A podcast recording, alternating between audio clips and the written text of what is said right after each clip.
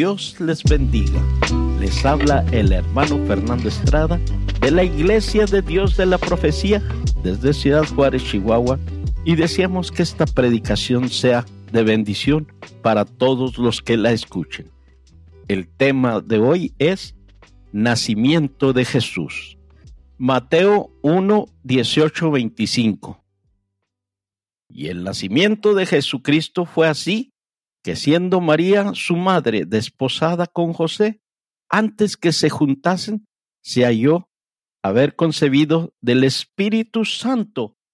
Y José, su marido, como era justo y no quisiese infamarla, quiso dejarla secretamente. Y pensando él en esto, he aquí el ángel del Señor le aparece en sueños, diciendo, José, hijo de David, no temas de recibir a María tu mujer, porque lo que en ella es engendrado del Espíritu Santo es. Y parirá un hijo y llamarás su nombre Jesús, porque él salvará a su pueblo de sus pecados. Todo esto aconteció para que se cumpliese lo que fue dicho por el Señor, por el profeta que dijo, He aquí la Virgen concebirá y parirá un hijo y llamará su nombre Emanuel, que declarado es con nosotros Dios. Y despertando José del sueño, hizo como el ángel del Señor le había mandado y recibió a su mujer.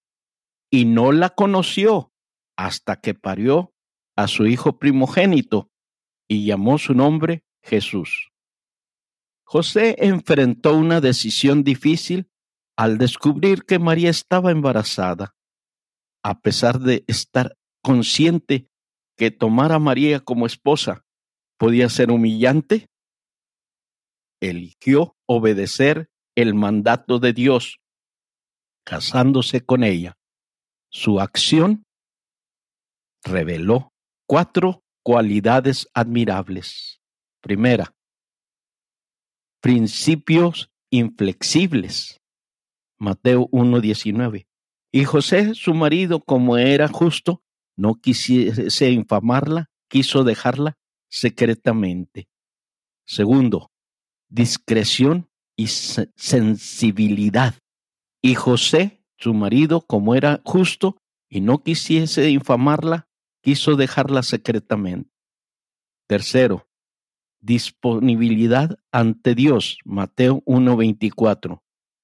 Y despertando José del sueño, hizo como el ángel del Señor le había mandado y recibió a su mujer.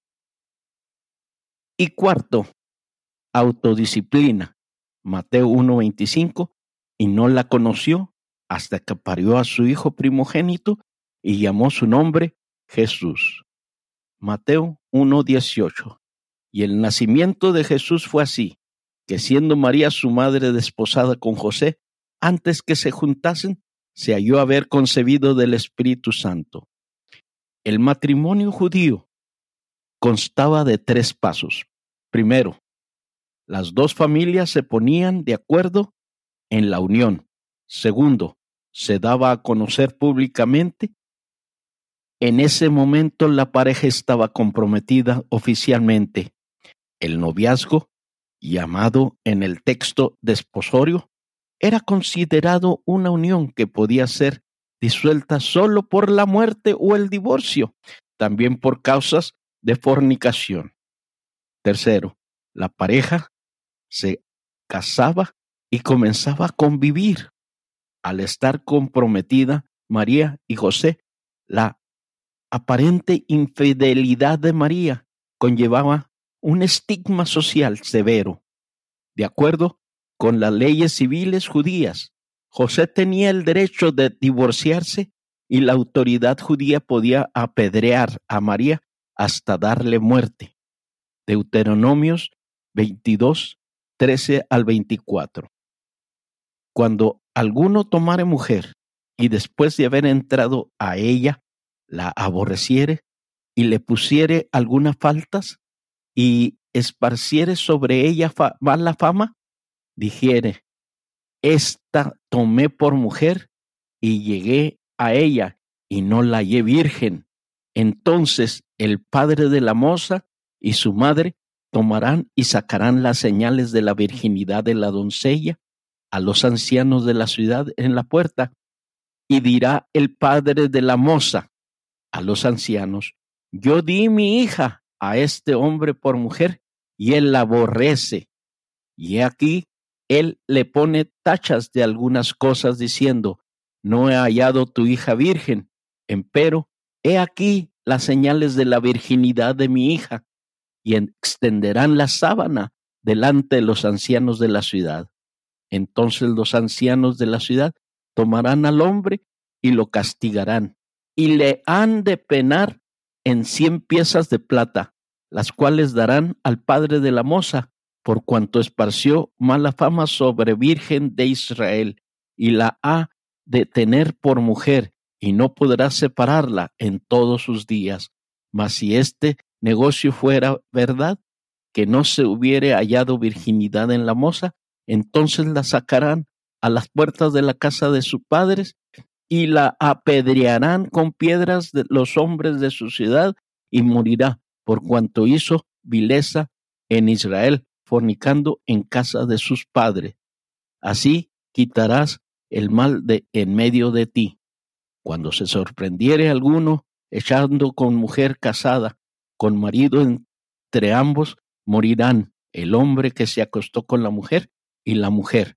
Así quitarán el mal de Israel.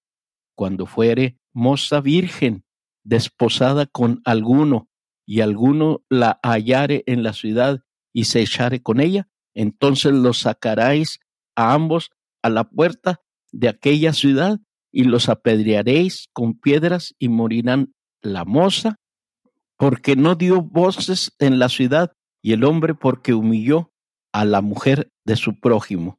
Así quitarás el mal de en medio de ti. ¿Por qué el nacimiento virginal es importante para la fe cristiana? Jesucristo, el Hijo de Dios, tuvo que ser liberado de la naturaleza pecaminosa en que nacen todos los seres humanos desde Adán. Jesús, al nacer de una mujer, se convirtió en un ser humano, pero por ser el Hijo de Dios nació sin el pecado humano. Él era totalmente humano y totalmente divino, porque fue hombre. Sabemos que comprende completamente nuestras circunstancias y problemas. Hebreos 4, 15 y 16. Porque no tenemos un pontífice y no se pueda compadecer de nuestras flaquezas, mas tentado en todo según nuestra semejanza, pero sin pecado. Lleguémonos pues confiadamente al trono de la gracia para alcanzar misericordia y hallar gracia para el oportuno socorro porque es Dios, tiene poder y autoridad para librarnos del pecado. Colosenses 2, 13 al 15.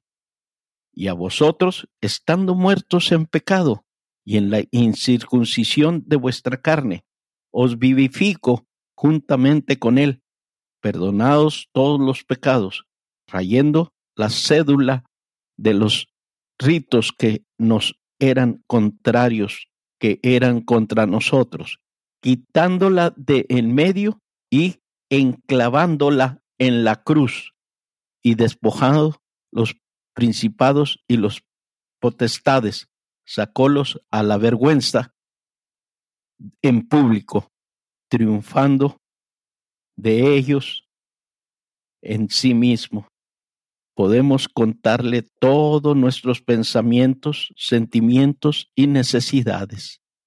Él ha pasado por lo que nos toca pasar ahora a nosotros y tiene la capacidad para ayudarnos. Mateo 1.19. Y José su marido, como era justo, no quisiese infamarla, quiso dejarla secretamente. Quizá José pensó que tenía solamente dos opciones divorciarse de María silenciosamente o dejar que la apedrearan. Pero Dios tenía una tercera opción, que José se casara con ella. Mateo 1, 20 al 23.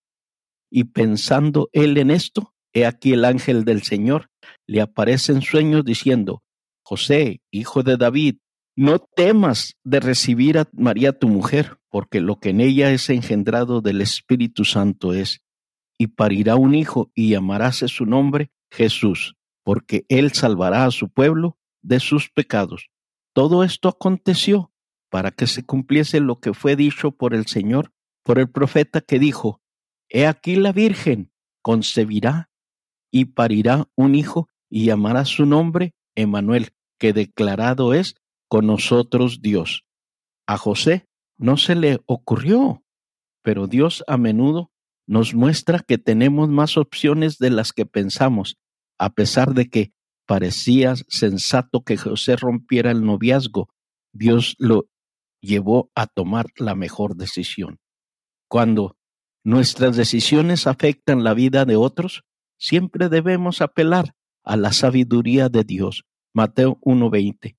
Y pensando él en esto, he aquí el ángel del Señor le aparece en sueños, diciendo, José, hijo de David, no temas que de recibir a María tu mujer, porque lo que en ella es engendrado del Espíritu Santo es la concepción y nacimiento de Jesucristo son acontecimientos sobrenaturales que están más allá de la razón y la lógica humana.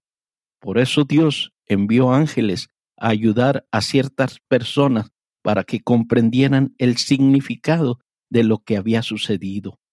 Los ángeles son seres espirituales que Dios creó que ayudan a llevar a cabo su obra en la tierra.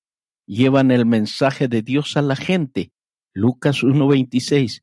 Y al sexto mes el ángel Gabriel fue enviado de Dios a una ciudad de Galilea llamada Nazaret.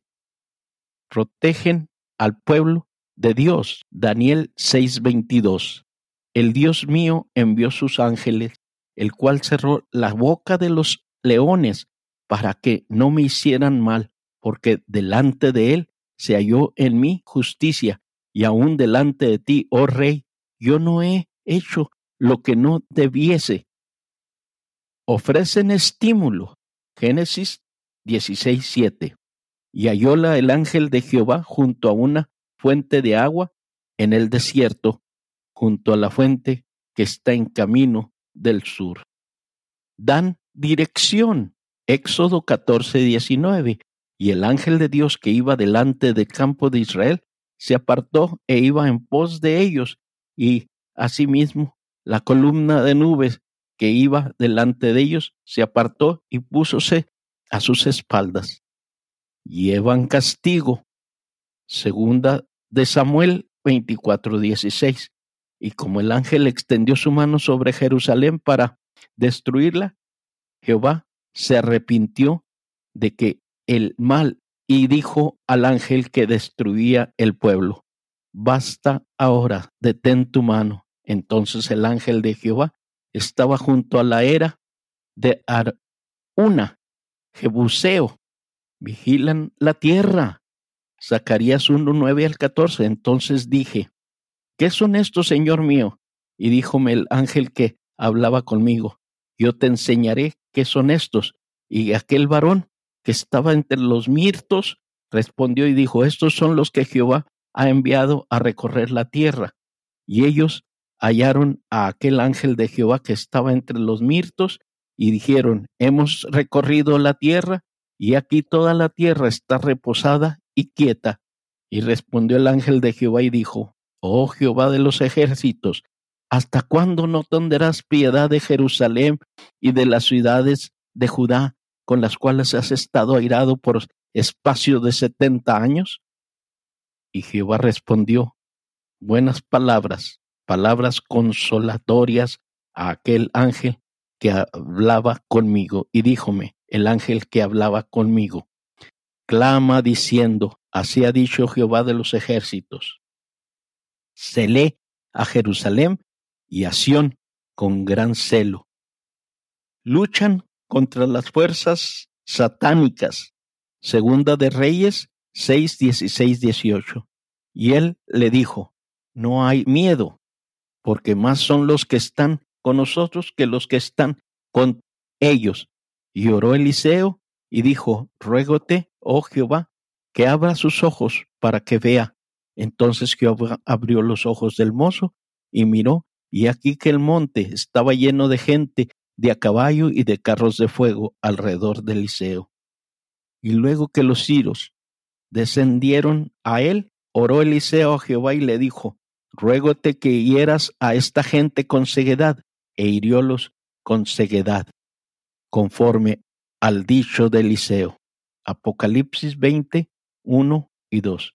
Y vi a un ángel descender del cielo que tenía la llave del abismo y un grande cadena en su mano y prendió al dragón, aquella serpiente antigua que es el diablo y Satanás, y le ató por mil años.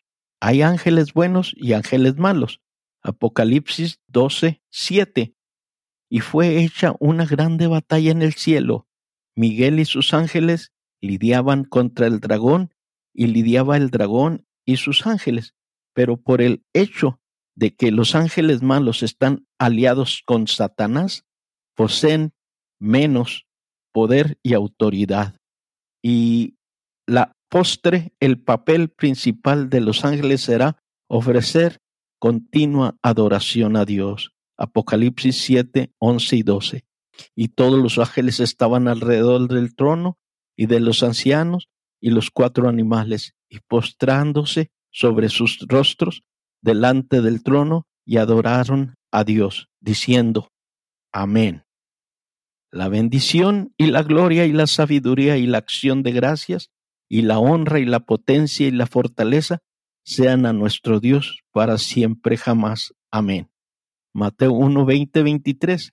Y pensando él en esto, he aquí el ángel del Señor le aparece en sueños diciendo, José, hijo de David, no temas de recibir a María tu mujer, porque lo que en ella es engendrado del Espíritu Santo es, y parirá un hijo, y llamará su nombre Jesús, porque él salvará a su pueblo de sus pecados. Todo esto aconteció para que se cumpliese lo que fue dicho por el Señor, por el profeta que dijo, He aquí la Virgen concebirá y parirá un hijo y llamará su nombre Emanuel, que declarado es con nosotros Dios. El ángel anunció a José que el Hijo de María había sido concebido por el Espíritu Santo. Esto revela una verdad importante acerca de Jesús. Él es Dios y hombre. Dios tomó las limitaciones humanas para poder vivir y morir y así obtener la salvación de todos aquellos que creen en Él. Mateo 1:21 y parirá un hijo y llamarás su nombre Jesús, porque él salvará a su pueblo de sus pecados.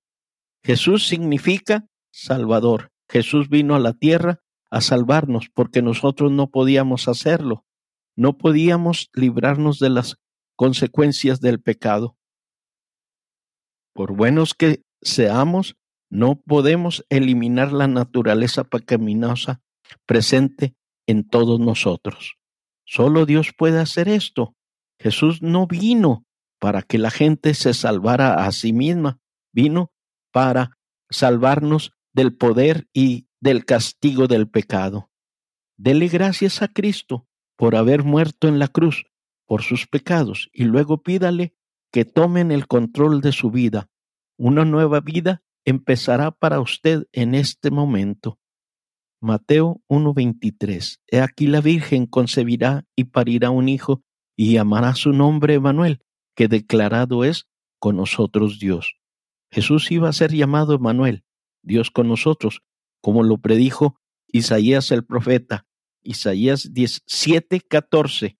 Por tanto, el mismo Señor os dará señal. He aquí que la Virgen concebirá y parirá hijo, y llamará su nombre Emanuel, Jesús era Dios en la carne. En otras palabras, Dios entre nosotros. Por medio del Espíritu Santo, Cristo estaba presente en la vida de cada creyente. Quizá ni Isaías comprendió el significado de Manuel en toda su magnitud. Mateo 1, 24.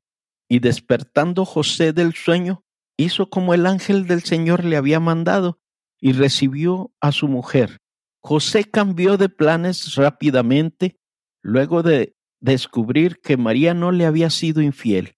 Mateo 1.19. Y José su marido, como era justo y no quisiera infamarla, quiso dejarla secretamente, obedeció a Dios y prosiguió con los planes matrimoniales, a pesar de que muchos quizás no lo hubieran apoyado en su decisión.